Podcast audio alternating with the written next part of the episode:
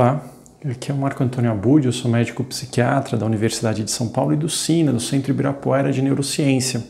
E hoje eu estou aqui para falar para vocês os quatro principais sintomas que uma pessoa com TAG, com transtorno de ansiedade generalizada, pode apresentar no seu dia a dia, ou seja, os quatro sinais de que isso pode estar acontecendo com você. Mas antes de, de, falar exatamente desses quatro sinais, eu queria só relembrar um pouquinho o que, que é o, o TAG, o transtorno de ansiedade generalizada, né? É, isso daí, para falar sobre isso, eu lembro de um, do meu primeiro paciente é, de consultório particular. Eu estava terminando o meu R3, né, o terceiro ano de residência no Hospital das Clínicas, na Faculdade de Medicina da USP, e eu, uma, uma colega minha me indicou né, o sobrinho dela que estava passando por algumas dificuldades para que eu pudesse atender. Eu vou mudar alguns dados para preservar a privacidade, obviamente, dele, mas era um rapaz muito inteligente, ele tinha 24 anos na época, ele era publicitário formado e ele estava em plena ascensão na carreira. Ele tinha sido acabado de, de ser contratado por uma grande empresa, uma grande agência de publicidade, ele estava com cargo já administrativo super alto para a idade dele, era um, um rapaz brilhante ele era aqui de São Paulo mesmo, ele era o filho mais velho né, de, de três irmãos. E desde criança, né, ele contava que ele era super bom aluno, nunca teve dificuldade nenhuma na escola, ficava muito nervoso antes das provas, mesmo estudando, mesmo sabendo que ia bem, ele ficava preocupado antes das provas. Ele tinha muito medo, né, de falar em público, né? Então, quando ele tinha que fazer alguma apresentação, ele ficava muito nervoso, mão suada, nó na garganta, mas isso nunca atrapalhou ele. E aí ele veio né, no consultório porque fazia mais ou menos uns quatro, cinco meses que ele estava acordando no meio da noite, não conseguia dormir, ele não estava conseguindo se concentrar no trabalho. Ele começava uma atividade, a mente dele voava e ele tinha que se esforçar muito e ele estava muito cansado. Ele não conseguia é, desempenhar as atividades dele, ele estava exausto, né? E, e, bom, enfim, ele tinha outros sintomas. Eu fiz o diagnóstico de ansiedade, transtorno de ansiedade generalizada, né, com ele. Depois eu vou explicar direitinho, né, alguns critérios.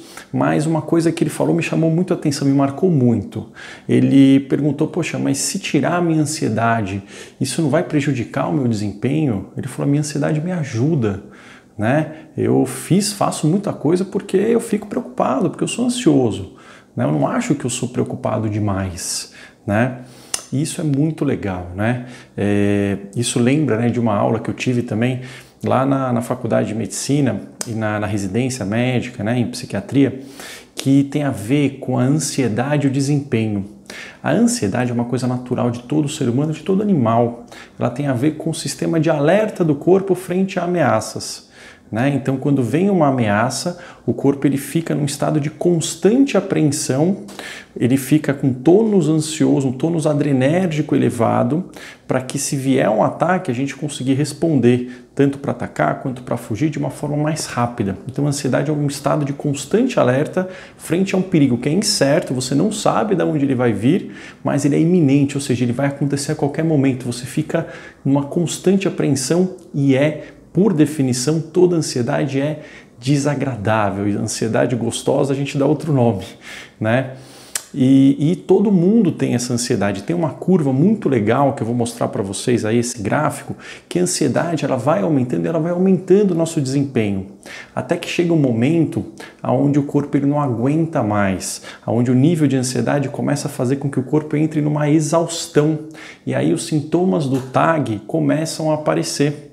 Eu, eu falo que é mais ou menos como um secador de cabelo, né? Que foi feito por uma voltagem de 110 volts, você liga numa tomada de 220 volts, né? Ele vai funcionar muito, muito, muito rápido durante um tempo, só que depois ele não vai aguentar aquela voltagem e ele vai entrar numa exaustão, ele vai parar de funcionar. Né? Então, esse paciente, né, a ideia que eu expliquei para ele é: a gente não quer acabar com a ansiedade na sua vida, mas a gente quer voltar, fazer com que a ansiedade volte para um nível onde ela está ajudando você, onde você possa usar a ansiedade a seu favor, fazer as pazes com ela e não fazer com que ela acabe com a sua energia e leve para um quadro no futuro de depressão. Né? A gente tem muitos estudos mostrando que o TAG, se ele não for tratado, é, quase 100% dos casos, ao longo de 5 a 10 anos, vão evoluir para um quadro depressivo devido a essa exaustão. Então, quais sintomas né, que esse paciente tinha que vocês podem já observar, tanto em vocês mesmos quanto em pessoas que vocês conhecem, que podem estar sofrendo com o TAG sem perceber, né? Então, são esses sintomas. O primeiro deles é uma dificuldade de parar de se preocupar.